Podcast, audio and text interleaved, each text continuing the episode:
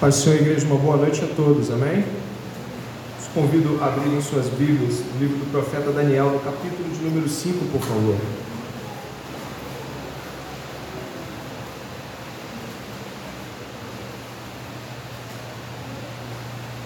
Profeta Daniel, capítulo de número 5. Estamos, pela graça do Senhor, estudando a palavra de Deus e os sermões deste mês de agosto e também do mês de setembro, e acredito que um pouco de outubro, vão alcançar a totalidade dos capítulos do livro do profeta Daniel. Deus tem sido bom conosco, temos aprendido grandes coisas e eu tenho certeza que alguns já estão aplicando aquilo que aprenderam. Eu gostaria que você pudesse me acompanhar então no capítulo 5 e nós vamos refazer a leitura de abertura, a nossa liturgia conta com a leitura de abertura já no texto que vai ser pregado.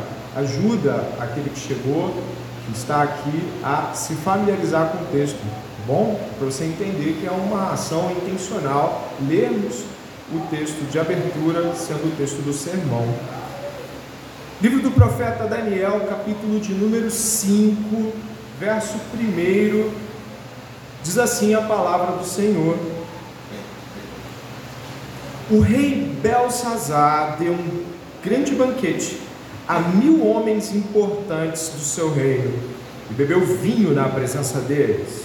Enquanto Belsazar bebia e apreciava o vinho, mandou trazer os utensílios de ouro e de prata que Nabucodonosor, seu pai, havia tirado do templo de Jerusalém, para que ele os homens importantes do reino e as mulheres e concubinas do rei os usassem para beber vinho. Então trouxeram os utensílios de ouro que haviam sido tirados do templo da casa de Deus em Jerusalém. E beberam neles o rei, os homens importantes do reino e as mulheres e concubinas do reino. Beberam vinho e deram louvores aos deuses de ouro, de prata de bronze, de ferro, de madeira e de pedra. No mesmo instante, apareceram os dedos de mão humana que começaram a escrever na parede caiada do palácio real, no lugar iluminado pelo candelabro. O rei via os dedos que estavam escrevendo. Então o semblante do rei empalideceu e os seus pensamentos o deixaram perturbado. As suas pernas bambearam e os seus joelhos batiam um no outro. O rei ordenou, em voz alta, que fossem chamados os encantadores, os caldeus e os feiticeiros. O rei disse aos, aos sábios da Babilônia: Aquele que ler o que está escrito na parede e me declarar a sua interpretação, será vestido de púrpura, receberá uma corrente de ouro para pôr no pescoço e será o terceiro homem mais importante do reino. Então entraram todos os sábios do rei, mas não puderam ler o que estava escrito na, na parede, nem revelar ao rei a sua interpretação. Com isto, o rei Belsazar ficou muito perturbado e o seu semblante se tornou cada vez mais pálido. Os homens importantes do reino estavam perplexos. A rainha mãe, que tinha ouvido os gritos do rei e dos homens importantes do reino, entrou na sala de banquete e disse: Que o rei viva eternamente. Não deixe que os seus pensamentos o perturbem, nem fique assim tão pálido. Há aqui no seu reino um homem que tem o espírito dos santos deuses nos dias de seu pai, se achou nele luz, inteligência e sabedoria, como a sabedoria dos deuses. O seu pai, o rei Nabucodonosor, sim, o seu pai, ó rei, o constituiu chefe dos magos, dos encantadores, dos caldeus e dos feiticeiros. Porque nesse Daniel, a quem o rei tinha dado o nome de Beltzazar, se acharam espíritos excelentes, conhecimento e inteligência, interpretação de sonhos, declaração de enigmas e solução de casos difíceis. Portanto, chame Daniel, ele dará a interpretação. Então Daniel foi levado à presença do rei. O rei, o rei falou com Daniel e lhe perguntou: Você é aquele Daniel dos exilados de Judá, que o rei, meu pai, trouxe de Judá?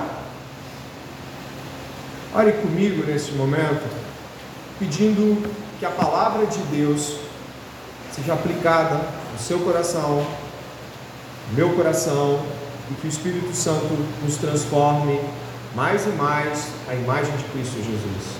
Ore comigo nesse propósito, por favor. Pai, bendito seja o teu nome. O Senhor, ó Deus, que não é feito por mãos humanas, que não é um Deus de prata, ouro, madeira ou qualquer outra coisa. O Senhor é o Criador. Nós declaramos todo louvor a Ti, ó Deus, e reconhecemos nesta noite a Tua grandeza, Teu poder e Tua soberania sobre nossas vidas. Te pedimos em nome de Jesus, Teu Filho, que venhamos nesta noite a ter nossos olhos, corações e mentes abertos pelo Espírito Santo. Senhor, que não venhamos a nos comportar displicentemente, com o olhar de quem está assistindo uma palestra, mas que os nossos corações sejam afetados pela palavra de Deus, Pai. Te pedimos em nome de Jesus que o Espírito Santo de Deus nos instrua nesta pregação a ouvir de modo correto, nos ajuda a obedecer. Que durante todo o sermão, Pai, não venhamos tentar pensar nele como para outra pessoa. O Senhor nos chamou aqui, portanto, o Senhor quer falar conosco. Que não venhamos trazer impedimentos a isso.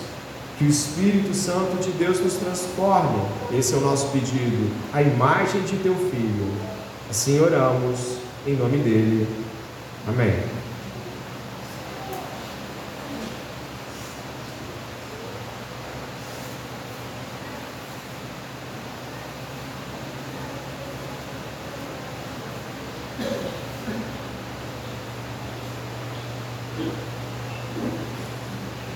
Trago uma história para que você possa refletir um pouco sobre o pano de fundo do reinado de Belsazar procurando saber um pouco mais sobre Belsazar. Eu, que gosto de história, me formei em história, me debrucei em outros livros que pudessem trazer um pouco de luz ao personagem, o rei em questão. Então, me surgiu uma possibilidade de refletir isso diante de uma história e depois conectá-la ao próprio texto. Tinha um menino uma vez que morava numa rua onde todos o reconheciam como o menino mais arrogante da rua. Ele era muito soberbo. Ele achava que tudo que ele fazia era melhor do que todo mundo.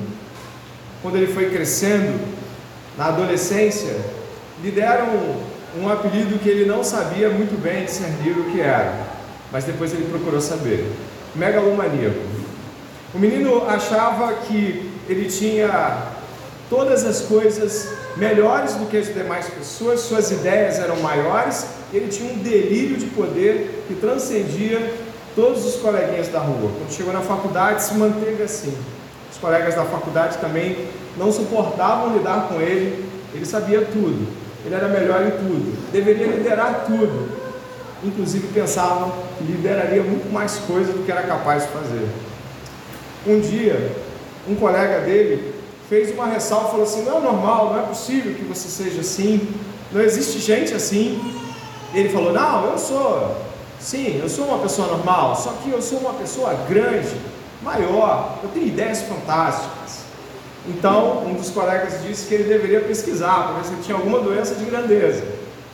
Bom, não satisfeito, ele foi até a internet e acabou achando lá que existe um, um, transtorno psicológico que é de fato um transtorno narcisista. E as pessoas costumam ter esse, nesse transtorno essa visão hipervalorizada de si mesmo, né? Então ele já tinha certeza que ele tinha se autodiagnosticado. Ele foi até o analista e deixou bem claro assim: Doutor, tudo bem, é, eu vim aqui só de praxe, eu não posso me automedicar, mas eu já tenho o que, é, eu já sei o que eu tenho. Eu tenho um transtorno é, narcisista, mas um megalomaníaco. Então eu não quero perder muito tempo, nem o meu nem o seu. Então senhor já pode receitar aí, porque eu já sei o que eu tenho. Bom, o analista ficou paralisado assim e disse para ele: Olha, vamos conversar um pouco. Pode ser que você não tenha transtorno nenhum, se você tem um problema de ego. Não, doutor, vamos ser mais rápidos. Pega aí logo, assinale. Eu já sei o que eu tenho, eu já. Eu, o senhor não precisa perder o seu tempo. O médico começou a se irritar, né? o analista, né? ele começou a se irritar um pouco e se incomodar. Ele falou assim: o médico aqui sou eu e o bate-boca cresceu, de repente o rapaz, né, o megalomaníaco, se levantou, apontou o dedo e disse para ele: Olha, eu mando vir fogo do céu se o senhor não me dá essa receita. O analista olhou e falou: Então manda, mas o manda, manda fogo, manda fogo, manda fogo aí, é o bonzão, manda fogo. Ele virou-se, ah, eu te perdoo e o abençoou. Pode parecer brincadeira, mas algumas pessoas que não têm transtorno nenhum, mas têm o ego super elevado, costumam querer fazer promessas que só Deus pode fazer e tentar cumprir juízos e avisos que só Deus pode cumprir. E aí você pode dizer assim: Poxa vida, deve ser difícil conviver com gente assim. Eu posso lhe dizer que, em certo grau, a queda proporcionou um egoísmo, um desprezo para as coisas de Deus que nos nivelam e que infelizmente você não vai poder dar desculpa de nenhum transtorno, e aí desculpa no sentido de dizer que isso é causado por, porque todos nós temos uma terrível e farta e vasta vida e histórico de vida de desprezo ao que Deus pensa, ao que Deus quer para as nossas vidas. E eu tenho certeza de que você pode até não ser um megalomaníaco, mas temos problemas sérios com soberba. Estudando a história de Belsazar, ele era filho de um homem que era filho de Nabucodonosor e que estava em campanha militar em outros lugares. Belsazar então era neto, a expressão filho aqui, ela, ela desenha o fato de que ele era descendente de Nabucodonosor. E aquela ali era uma situação, eu não sei se você pode perceber, o pai foi para uma campanha na cidade de Temar e ele ficou em Belsazar. E ele fez um banquete. Sabe, está longe, meu pai está longe, eu vou resolver isso. Os indícios arqueológicos apontam de que além disso ser comum aos reis babilônios e persas, isso era comum àqueles que já se estabeleciam ao ponto de ter como fazer coisas assim. Belsazar estava aproveitando algo aqui.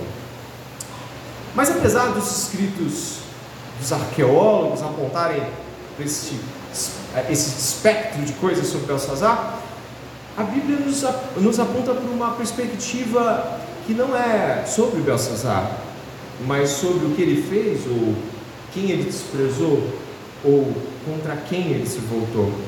O capítulo 5 vai nos dizer que ele trouxe cerca de mil homens, aqui mil homens pode até ser aproximado, mas a Escritura nos aponta mil homens importantes do seu reino, e bebeu vinho na presença deles. Era comum uma entrada de vinho, ou seja, o vinho era a, a, o começo do que ia acontecer.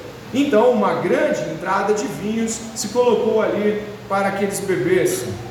Esse período aqui dista pelo menos uns 20 anos do acontecimento do capítulo anterior. Logo, estamos entre 20 e 25 anos de distância com o capítulo de número 4. Já estamos com Nabucodonosor morto e o seu neto agora está indo nessa direção. Verso 2 diz que enquanto Belsazar bebia e apreciava o vinho, mandou trazer os utensílios de ouro e de prata que Nabucodonosor, seu pai, havia tirado do templo de Jerusalém. Eu queria que você pudesse perceber aqui. O enquanto significa que já estava em andamento aquela situação que, que se, dizia, se, se desenhava. Eles estavam bebendo. E em dado momento, versos, versos 23 e 24, vamos deixar bem clara essa afronta. Em dado momento, manda trazer aqueles aqueles utensílios que, que nunca foram mexidos. Manda trazer. A gente vai beber neles. Pois é. Olha o que vai acontecer. Mandou trazer os utensílios de ouro e de prata que Nabucodonosor, seu pai, havia tirado do templo de Jerusalém, para que ele, os homens importantes do reino e as mulheres e concubinas do reino os usassem para beber vinho. O que está acontecendo aqui? Esses utensílios eram utilizados nos rituais, nas, nos aspectos judaicos de dedicação a Deus, as pratarias, elas possivelmente eram pratarias que tinham relação com o ambiente cultico do templo, elas eram consagradas ao uso exclusivo para o Senhor. Manda trazer que a gente vai usar na nossa festa. Pois é, verso 3: Então trouxeram os utensílios de ouro que haviam sido tirados do templo da casa de Deus em Jerusalém e beberam neles o rei, os homens importantes do reino, e as mulheres e concubinas do rei.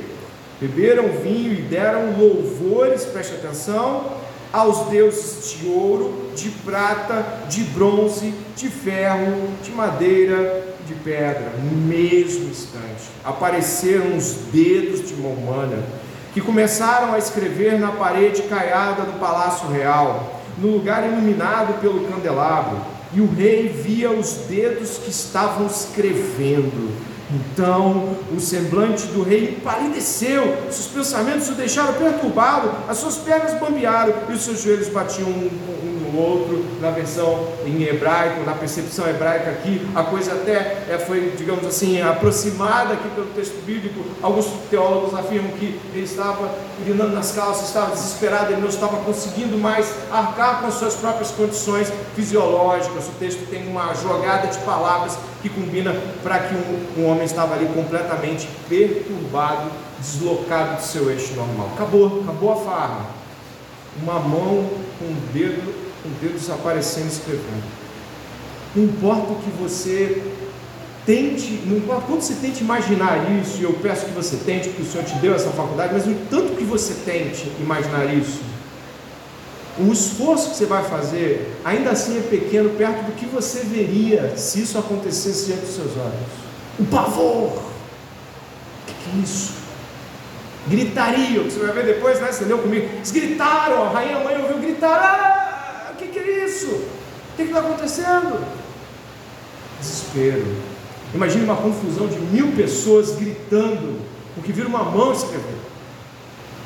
Nossa, terrível, né? Um ambiente minimamente desesperador. Verso 1 ao verso 5, eu destaco para vocês, além da narrativa, que eu acredito que tenha ficado clara, eu destaco para vocês a afronta de Belsazar. Ele faz questão de, após começar o seu banquete, afrontar o Senhor, tomando as coisas do, que nunca haviam sido usadas, tampouco para esse fim, e também chamando a atenção para os louvores que ele deu. Você viu isso aí no verso de número 4, dê uma olhada. Além de tomar vinho nessa luxúria, orgia, ele começa a louvar os deuses falsos, uma mão que não é Deus falso, coisa nenhuma, uma mão viva, uma mão viva começa a se mexer. Né? Isso é um contraste que o próprio autor deixa claro, é uma mão de verdade, não é dos deuses de pedra e ferro, uma mão de verdade escrevendo na parede e o rei ficou desesperado, gritou, mandou chamar encantador, verso 7, chama encantador, chama caldeus, chama feiticeiro. Isso tanto remonta o que aconteceu com Daniel e Nabucodonosor lá atrás, você deve lembrar dos capítulos anteriores, quanto remonta é, é, o chamar que Faraó chama os encantadores para bater de frente com esse Moisés e, e, os milagres dele, esse confronto sempre é muito claro. E aqui a primeira coisa que ele faz é apontar para os seus bruxos lá, os seus magos. Isso é algo importante a ser assinalado aqui, que é essa expressão do dedo, do dedo aqui, do dedo de Deus. É também dito no livro de Êxodo que é, foi, as tábuas foram escritas pelo dedo de Deus. Se você for um pouco mais à frente, apontar lá na frente de Jesus Cristo, Jesus Cristo também num cenário que lembra e remonta uma espécie de julgamento, os, fariseus julgando ele, julgando a mulher adúltera, João 8, ele está escrevendo com o dedo no chão. Essa expressão, apesar de ser um texto que é distante, nos traz uma associação parecida em ambientes onde o dedo de Deus é colocado em expressões onde ele julga, onde ele legisla. Mas aqui é só um pequeno olhar para o texto. A rainha mãe, verso 10, eu avanço. A rainha mãe, vendo a perturbação de Belsazar, os gritos dos homens, observe o texto bíblico, não perca os olhares aí, texto bíblico, verso 10, ela chama, é, é, ela, perdão, ela pede para entrar com reverência, com respeito ali, e, e diz: o rei vive eternamente, não deixe que os seus pensamentos se perturbem, nem fiquem assim tão pálidos. Há aqui no seu reino um homem que tem o espírito dos santos deuses. Essa expressão aqui dos santos deuses é importante para o texto. É, os santos aqui tem essa, tem essa conotação de, de separado, de destacado. Daniel tinha um destaque em relação a isso. Não era algo apenas Daniel, Espírito dos Deus, dos santos Deus. Daniel era considerado alguém que era especial nessa relação espiritual, mas que por algum motivo, e estamos aqui falando de um Daniel já senhor, indo aí dos seus 70 para 80 anos de idade, estamos falando aqui de talvez um personagem que já estivesse, em termos de governo, afastado das luzes, afastado do palco governamental. Mas ela lembra, ela lembra o que aconteceu. Avançando na compreensão do texto, já que eu tenho feito isso nos sermões de Daniel, tenho avançado bastante no texto para depois trazer aplicações e compreensões objetivas, para você não perder a narrativa. Aí o que acontece aqui? Daniel é chamado, verso 13, dê uma olhada por favor. Então Daniel foi levado à presença do rei, o rei falou com Daniel e lhe perguntou: Você é aquele Daniel dos exilados de Judá que o rei meu pai trouxe de Judá? Repare a primeira parte, final do verso 13. Ele sequer faz alguma menção honrosa a Daniel, como Nabucodonosor costumava fazer. Você é o exilado? Algo, você é aqueles escravos que o papai trouxe, né? Escravo, né? Então é um desprezo também pela própria figura de Daniel. Ele não tem, ele não tem basicamente nenhum respeito, apesar da fala de sua mãe. O verso 14 começa com isso: Tem ouvido dizer a seu respeito que o Espírito dos deuses está em você, e que em você se acham luz, inteligência excelente sabedoria. Acabam de ser trazidos à minha presença os sábios encantadores para lerem o que está escrito na parede e me darem a sua interpretação. Mas eles não puderam dar a interpretação dessas palavras. Eu, porém, tenho ouvido dizer que você é capaz de dar interpretações e solucionar casos difíceis. Portanto, se você puder ler o que está escrito e me revelar a sua interpretação, você será vestido de púrpura, receberá uma corrente de ouro para pôr no pescoço e será o terceiro homem mais importante do meu reino. O discurso aqui eu acho que é muito perceptível é, ele tenta trazer uma ideia de recompensa para Daniel. É, é, nítido que a, a preocupação de Belsazar em resolver o problema é de propor, olha, eu tenho dinheiro para pagar pela resolução de problema, né? A gente lembra de Naaman também, dando presentes quando estava com lepra e após ser curado oferecendo presentes. E, obviamente, o homem de Deus não aceitou. E o que, que Daniel vai falar? Verso 17. Então, Daniel respondeu e disse na presença do rei: O Senhor pode ficar com seus presentes e dar as suas recompensas a outra pessoa. No entanto, vou ler para o rei o que está escrito na parede e darei a interpretação. Números 22, 18, a gente lembra da história de Balaão, que também não aceitou receber presentes de Balaca após ter sido colocado diante também nós podemos perceber aqui que Daniel não está, não está disposto a receber favores. Lembrando, já um homem idoso poderia aceitar e, já que não está pedindo nada, poderia é, é, receber isso de modo pronto, né? Apesar de depois no texto isso lhe ser imputado, ele tem que ficar com isso. Dê uma olhada no continuar do que nós vamos ver aí, ah, verso 18. Ó oh, rei, o Deus Altíssimo deu o reino a Nabucodonosor, seu pai, bem como grandeza, glória e majestade. Por causa da grandeza que lhe deu, pessoas de todos os povos, nações e línguas tremiam e temiam diante dele. Matava a quem queria e a quem queria deixava com vida. Exaltava uns, humilhava outros. Mas quando o coração dele se elevou e o seu espírito se tornou orgulhoso e arrogante, foi derrubado do seu trono real e perdeu toda a sua glória. Foi expulso do meio dos filhos dos homens. E o seu coração foi feito semelhante ao dos animais. Passou a morar com os jumentos selvagens. Comia capim como os bois. E o seu corpo foi molhado pelo orvalho do céu. Até que reconheceu que Deus, o Altíssimo, tem domínio sobre os reinos do mundo e os dá a quem ele quer. Muito importante e interessante. Daniel não faz nenhuma ressalva e conta a história mais degradante da, da, da, da narrativa do pai de, de Belsazar. Ele conta a história de quando Nabucodonosor virou bicho para comer é, grama e ficar sendo molhado pelo orvalho. Ele ressalta a grandeza de Deus em face da opulência de Nabucodonosor. Aqui é importante ressaltar de que Daniel chama a atenção ao buscar o tema central do controle e do poder e da majestade para Deus. Primeiro, ele nega qualquer favorecimento. Segundo, ele mostra como Deus pode fazer com aqueles que se elevam. Já dá para perceber que a tônica da problemática de Belsazar é o elevar do coração.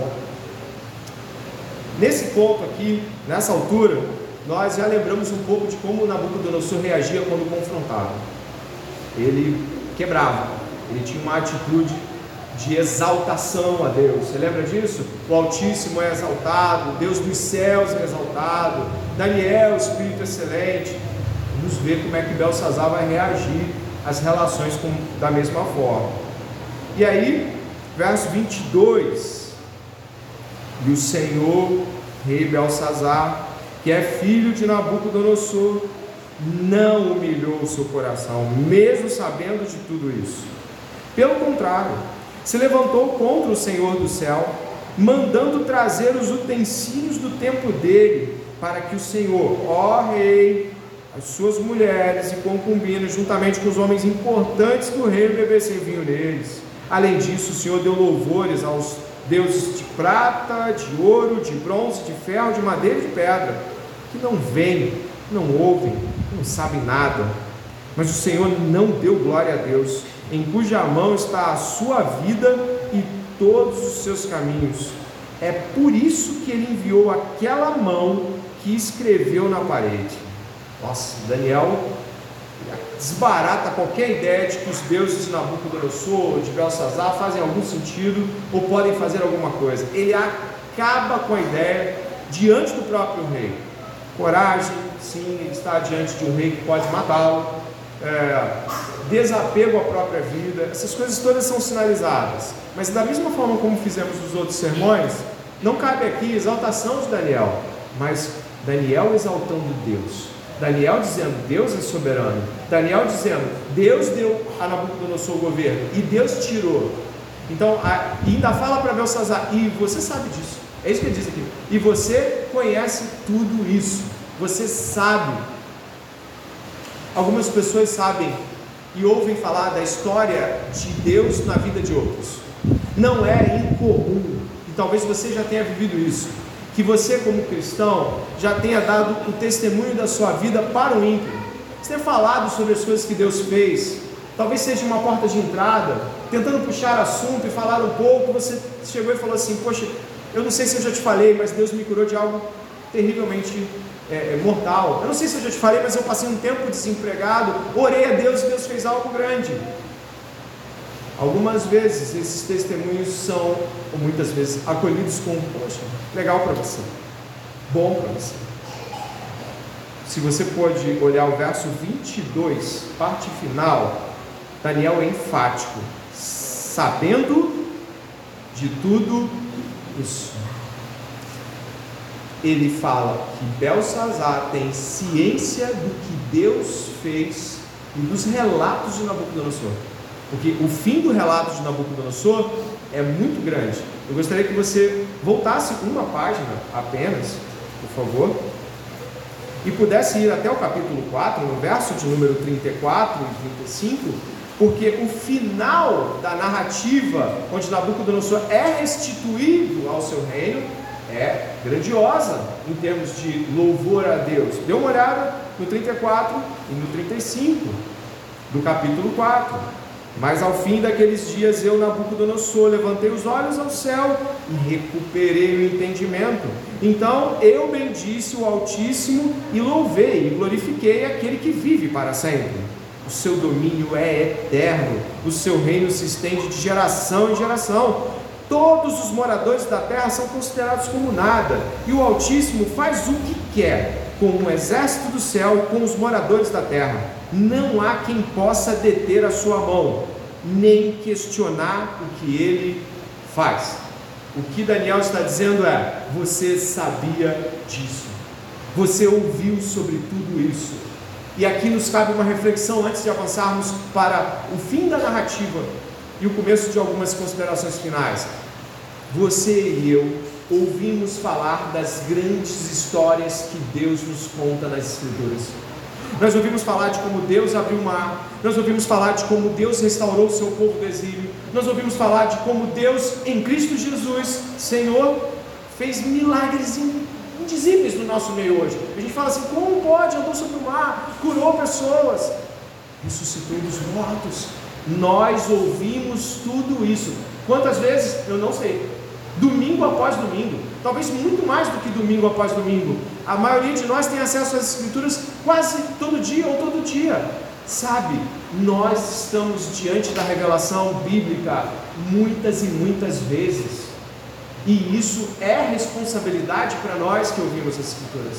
Você, se você não tem o Senhor Jesus Cristo, se você não o adora, não o honra, não o serve, você está ouvindo uma mensagem que é condenatória para aquele que, que recebe e, e, bate de frente com ela. E você, cristão, que está ouvindo essas palavras sobre a soberania de Deus, sobre o fato de Deus colocar os reis, tirar os reis, colocar um rei como Nabucodonosor para comer capim e voltar e colocá-lo de novo. E você vê Daniel sendo salvo, os amigos dele saindo é, ilesos da fornalha. Você ouve tudo isso e está ansioso e com medo da vida.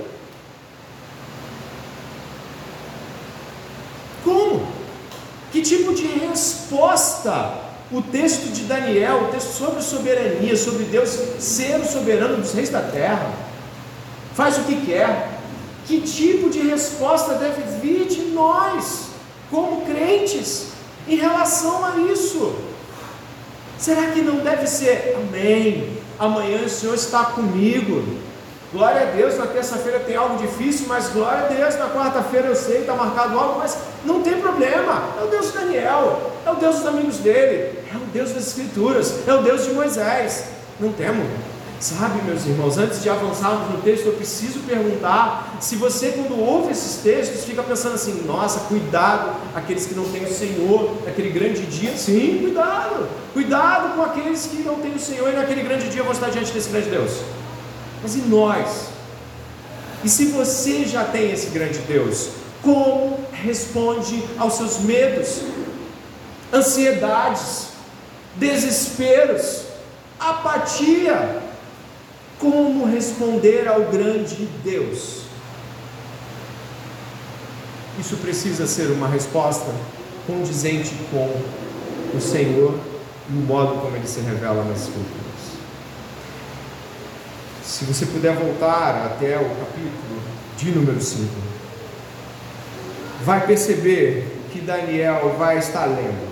E antes que você talvez possa pensar assim, puxa vida, ninguém podia ler, essas palavras estão em uma mistura de hebraico com aramaico, elas não são não possíveis de serem lidas, no sentido de tradução.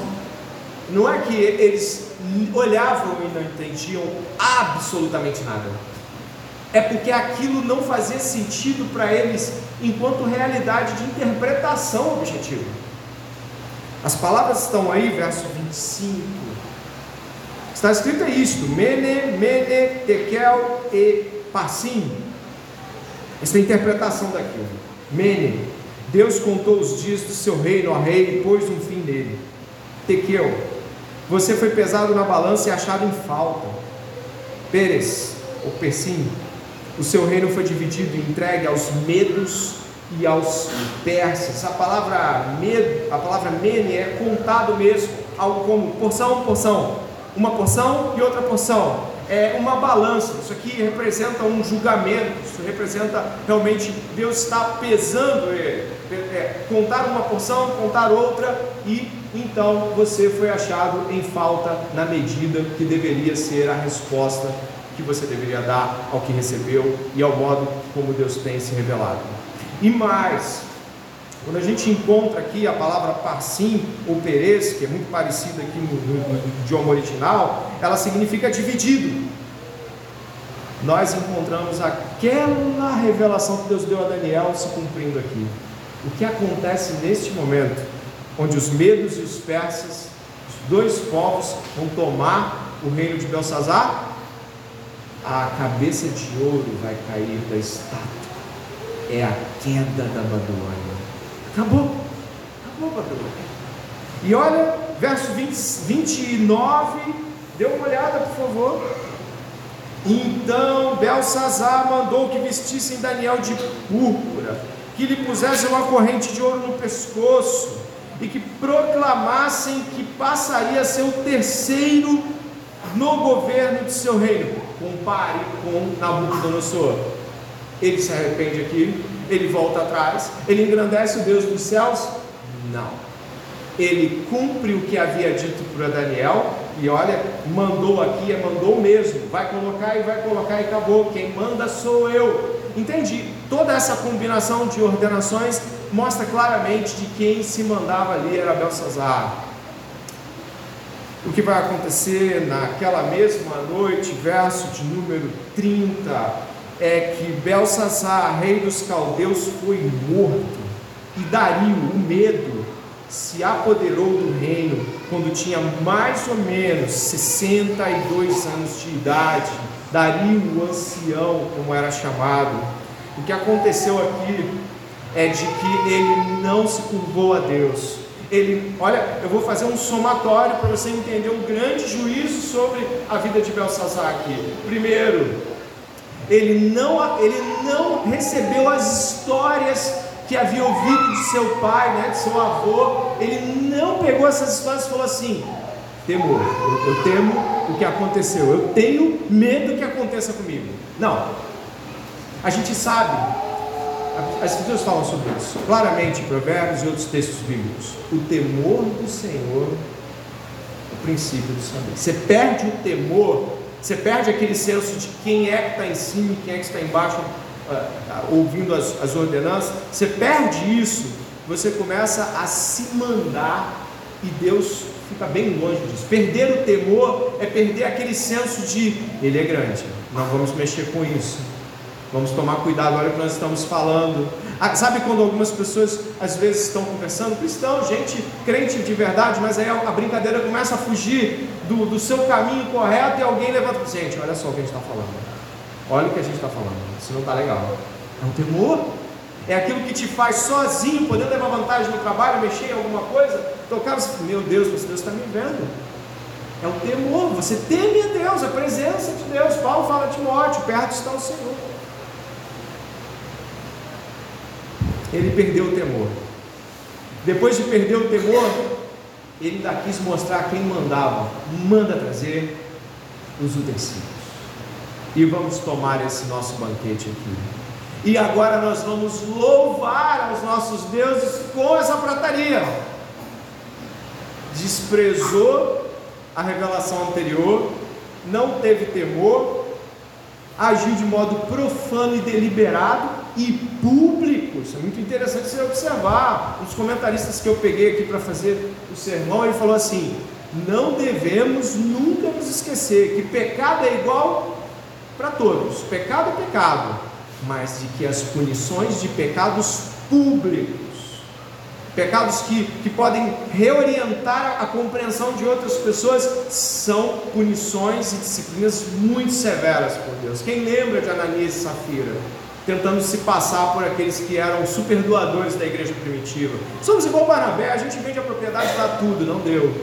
A gente fica assustado por Deus ter levado Ananias e Safira tão bruscamente, mas pecado é pecado. Mas as punições ou as responsabilizações pelos pecados, dependendo da extensão pública e da gravidade deles, varia sim nas escrituras. A gente vê isso. Portanto, o que nós temos aqui? A queda da Babilônia. Talvez você fale assim, nossa, queda da Babilônia? Sim. O que está caindo aqui ao, ao cair Belsazar é o fim da Babilônia. O cumprimento inicial daquilo que nós vimos lá, quando Daniel fala daquela estátua que Nabucodonosor viu.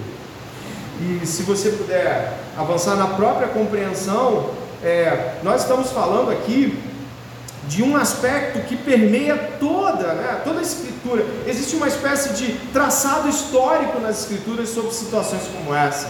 Quando as coisas chegam num ponto e Deus derruba tudo. Você deve lembrar de Gênesis capítulo 6, versos, do capítulo 6 até o capítulo 8. Você se lembra? A terra estava corrompida, de tal modo de que ninguém mais se cheia de violência, o que diz as escrituras ali, coberta de violência. Então Deus manda um dilúvio, separa Noé e manda um dilúvio e varre a terra. Um pouquinho mais à frente você deve lembrar também da Torre de Babel. A Torre de Babel é um outro momento de rebeldia deliberada, de ação pessoal, de eu faço a torre que toca aos céus e está resolvido.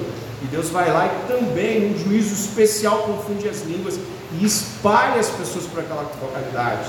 Um pouquinho depois, nos capítulos na frente, já vem outra história. Você também conhece a história de Abraão, né? ela vem logo depois dessa narrativa, mas eu não posso parar aqui. Você se lembra quando os, os, os hebreus começaram a ser muito mais oprimidos pelos egípcios, naquele tempo do, do, da escravidão egípcia? Quando eles foram mais oprimidos, mais oprimidos, mais oprimidos, aí o Senhor ouviu o clamor deles e enviou um juízo. Aquelas dez pragas arrebentaram os egípcios. Nós precisamos entender que quando estamos pensando sobre esses juízos de Deus, Ele está nos mostrando figuras que vão acontecer naquele grande dia. Só para que você possa entender isso, eu acho que é, que é importante, Isaías, capítulo 21, verso 9, você marca na sua Bíblia, eu estou citando os textos, Isaías, capítulo 21, verso 9, ele fala o que? Caiu, caiu a Babilônia, e todas as imagens de escultura de seus deuses jazem despedaçadas por terra. Quase 200 anos antes, Isaías estava falando: caiu, vai cair, não vai permanecer a Babilônia. E a Babilônia ainda não tinha nem tomado a sua forma e nem tampouco tomado Israel. Quando nós estamos falando sobre isso, nós devemos nos lembrar, e aí eu peço que você, por favor, é, você pode até marcar Daniel, mas você vá comigo até Apocalipse capítulo 18, porque toda a escritura traz uma, uma história unificada. Em Apocalipse capítulo 18, nós temos João escrevendo uma breve síntese aí do capítulo 18, do capítulo 17, por favor, o capítulo 17 vai falar de um sistema corrompido, destruído, cheio de luxúria, vai falar da marca da besta, vai falar de um tempo onde a subordinação aos poderes infernais cresce desesperadamente. E aí o que nós vamos encontrar no capítulo 18 de Apocalipse é assim: depois destas coisas, vi descer do céu outro anjo que tinha grande autoridade, e a terra se iluminou com a sua glória. Então exclamou com potente voz, dizendo: Caiu, caiu a grande Babilônia. Ela se tornou morada de demônios, refúgio de toda espécie de espírito imundo, esconderijo de todo tipo de ave imunda e detestável. Pois todas as nações, olha, preste atenção nesse versículo, beberam do vinho do furor da sua prostituição. Olha a relação com Daniel aí muito forte. Com ela se prostituíram os reis da terra. Também os mercadores da terra se enriqueceram à custa de sua luxúria. Ouvi outra voz do céu dizendo: Saiam dela, povo meu, para que vocês não sejam cúmplices em seus pecados e para que os seus flagelos não caiam sobre vocês porque os pecados dela se acumularam até o céu, e Deus se lembrou das injustiças que ela praticou. Retribuíram-lhe, como também ela retribuiu. paga-lhe em dobro, segundo as suas obras, e no cálice em que ela misturou bebidas, mistura em dobrado para ela. E o quanto a si mesma glorificou e viveu em luxúria, deem a ela em igual medida tormento e pranto, porque ela pensa assim: estou sentada como rainha, não sou viúva, nunca saberei o que é pranto. Por isso, em um só dia sobrevirão seus flagelos, morte, pranto e fome, e será queimada no fogo, porque poderoso é o Senhor Deus que a julga. Repare as associações ligadas àquelas figuras que encontramos em Daniel: o vinho, o cálice, a bebida, a luxúria, a prostituição. A figura da Babilônia continua nas Escrituras. Aqui, certamente, os primeiros leitores de Apocalipse se lembrariam de Roma. Imediatamente se lembrariam de Roma. A realidade é muito clara, mas aqui existe é, uma situação que aponta para uma realidade final de uma Babilônia que é claramente uma definição final do estágio da humanidade. Eu anotei algumas coisas aqui, mas repare que existe uma hipervalorização do prazer momentâneo, uma hipervalorização da sexualidade suja e promíscua.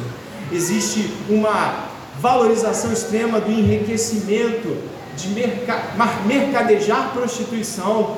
Olha que coisa séria é, esta figura que encontramos no, século, no, no capítulo 18, apontando para uma Babilônia final, se parece com a Babilônia de Daniel, mas se parece também com Sodoma e Gomorra, mas se parece também com todas as realidades que culminaram os juízos de Deus.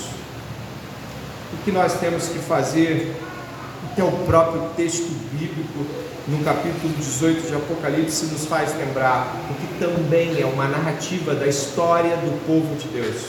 Repare só o que você encontra no verso 4 aí mesmo de Apocalipse. Ouvi outra voz do céu dizendo: Saiam dela, povo meu, para que vocês não sejam cúmplices em seus pecados e para que os seus flagelos não caiam sobre vocês. Na história da redenção, você deve lembrar claramente de cenas como essa.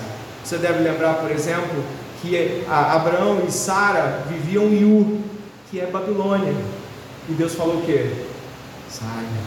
Quando encontramos a situação de Ló e Deus ia mandar o fogo crescer, sai daí também. Quando nós encontramos a, as realidades do reino sendo cada vez mais colocadas adiante, onde Deus mostrou para o povo que eles estavam idolatrando e completamente errados, botou o povo na Babilônia. E depois o que, que ele fez? Sai da Babilônia. A gente já estudou isso aqui. Sai. Porque a ideia da Babilônia é uma construção onde o povo de Deus não deve estar. A gente encontra um pouco disso na literatura de John Bunyan, quando ele fala sobre a ideia de você sair da cidade da destruição e caminhar para a jornada eterna pelo caminho estreito, onde você não pode voltar para aquela condição. O povo de Deus é chamado a sair da Babilônia. E o mais interessante dessa realidade é que estamos em uma peregrinação, tal como o apóstolo Pedro nos aponta. Você e eu aqui esta noite estamos em um exílio ainda neste mundo mas nós somos chamados para sair para fora desse exílio, para caminharmos na direção oposta à permanência, a enraizar-se nesse sistema corrupto de vida sem Cristo. E eu e você, esta noite, podemos refletir sobre algumas coisas de forma clara. A primeira é de que Belsazar recebeu anúncios anteriores sobre como ele deveria olhar para Deus através da vida de outros que viveram com Deus, ou pelo menos explicitaram em algum nível o temor a Deus como seu Pai.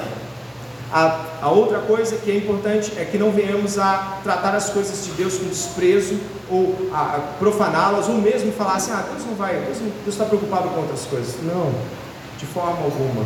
Quando nós estamos falando sobre as coisas de Deus, Ele obviamente preza todas, todas elas, e as Escrituras estão repletas dessas. E quando nós vemos aqui em Apocalipse a Babilônia como um estágio definitivo da condição humana, buscando prazer, luxúria e todas essas coisas, nós entendemos claramente de que essa é a realidade que o povo de Deus vê olhando para todos os lados. Nós somos chamados a sair para fora disso. Em Cristo Jesus, nós temos tanto aquele que padeceu até a morte, sustentando a boa confissão diante de toda a sujeira do mundo, como aquele que também foi para fora, como aquele que também já está em glória. Estamos ainda caminhando, ainda não chegamos, mas eu apelo a você essa noite que reflita, assim como Daniel falou para Belsazar, né? você sabe de tudo isso, você já sabia de tudo isso, você sabe de todas essas coisas responda a elas em obediência e fé. Responda a Cristo nesta noite. Ore comigo, por favor.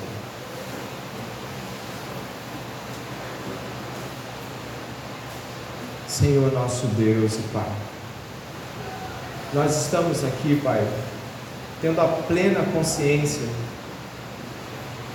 de que já ouvimos todas essas grandes coisas de Deus muitas vezes e de que é bom ouvi-las tantas quantas forem necessárias, mas de que não podemos ouvir, ó Deus, desprezando, agindo como se pudéssemos começar quando quisermos a prestar atenção e obedecer.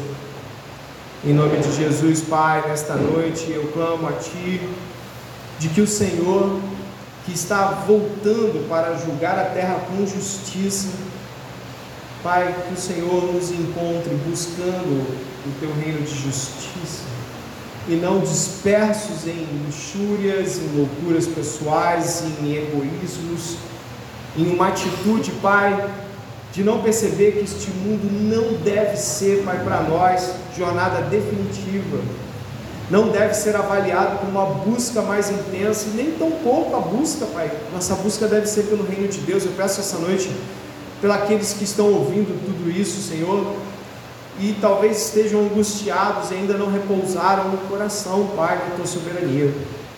Eu peço, Pai, que esta soberania que nós temos ouvido falar tantas e tantas vezes aqui nos últimos domingos, Pai, traga paz ao coração do meu irmão, traga serenidade ao coração da minha irmã. Esse controle, esse ajuste fino de Deus em todas as coisas traga um alívio essa noite, de saber que não está alheio, que Deus está controlando tudo. E bendito seja o Senhor por isso. Como igreja, Pai, pedimos ao Senhor, nos abençoe com a tua presença, de tal forma que venhamos a responder com obediência. Se há alguém aqui para esta noite que tem uma infeliz luta permanente, maior do que o normal, com a soberba, com o egoísmo, com achar que já sabe como a vida deve ser, ou enfim, Deus, que seja quebrado, quebrantado em nome de Jesus. De igual modo, se há alguém aqui, Pai, que está encantado com as coisas que a Babilônia oferece, que nesta noite possa se despojar disso em nome de Jesus e crer no Senhor Jesus e crer no poder da ressurreição.